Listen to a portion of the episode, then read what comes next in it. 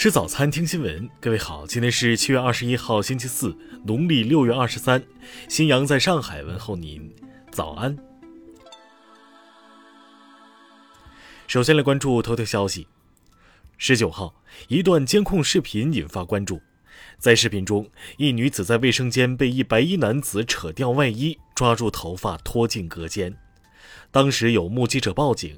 民警立刻赶到现场后，涉事男女称系恋人关系，民警随即让两人离去。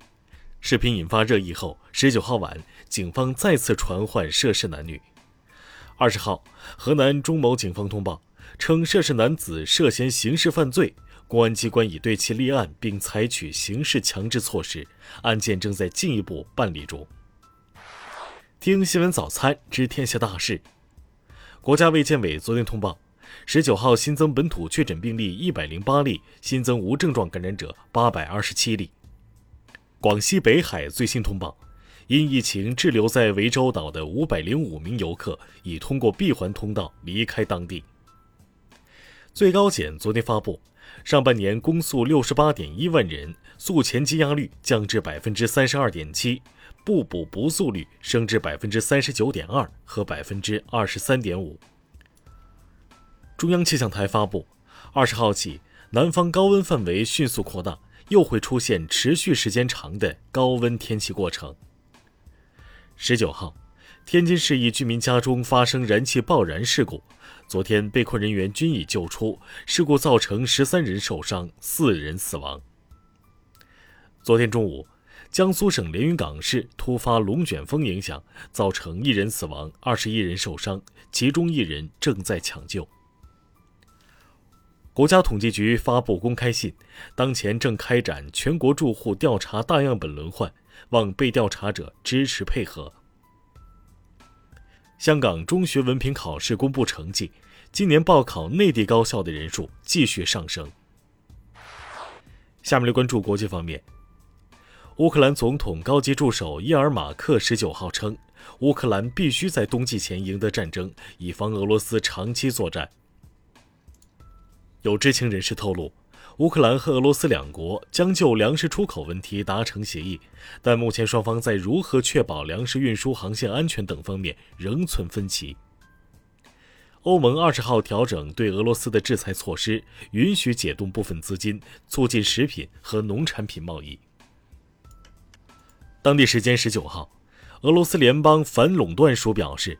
将对苹果公司进行处罚，数额将可能等同于该公司在俄罗斯市场总收入的百分之一至百分之十五。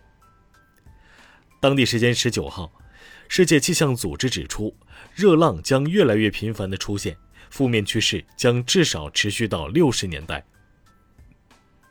据美国广播公司报道，十七名民主党籍众议员因在最高法院外抗议堕胎禁令而被捕。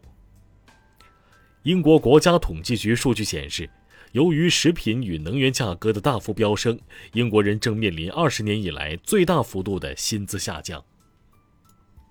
韩国发布数据，二零二二年女性人均生子数为一点一，连续三年为全球最低。下面来关注社会民生。十九号，广东江门一位行人在垃圾桶内发现一名被遗弃的婴儿，昨天有关部门表示。目前婴儿情况良好，其父母已经找到，将依法处理。十九号，浙江桐乡一幼童从六楼坠落，挂在二楼广告牌上后再次滑落，楼下一名男子徒手将孩子接住，目前孩子正住院观察，无生命危险。近日，山东青州市举行李清照形象征集活动，引发争议，网友质疑获奖者不能代表李清照形象。昨天中午，安徽铜陵市一辆公交车失控，与两辆轿车及电动自行车发生碰撞，造成两人死亡、五人受伤。因持有的六支配用塑料 BB 弹的仿真枪，广东男子莫某被一审判处犯非法持有枪支罪，免于刑事处罚。莫某上诉后，近日二审维持原定罪免罚。下面来关注文化体育。男篮亚洲杯四分之一决赛，中国男篮六十九比七十二不敌黎巴嫩队，无缘四强。东亚杯足球赛首轮，男足零比三不敌韩国队，女足二比零击败中国台北。田径世锦赛男子两百米半决赛中，谢震业跑出二十秒四一，列小组第五，无缘决赛。第三十六届百花奖提名名单公布，《长津湖》《你好，李焕英》等入围最佳影片。以上就是今天新闻早餐的全部内容。如果您觉得节目不错，请点击再看按钮。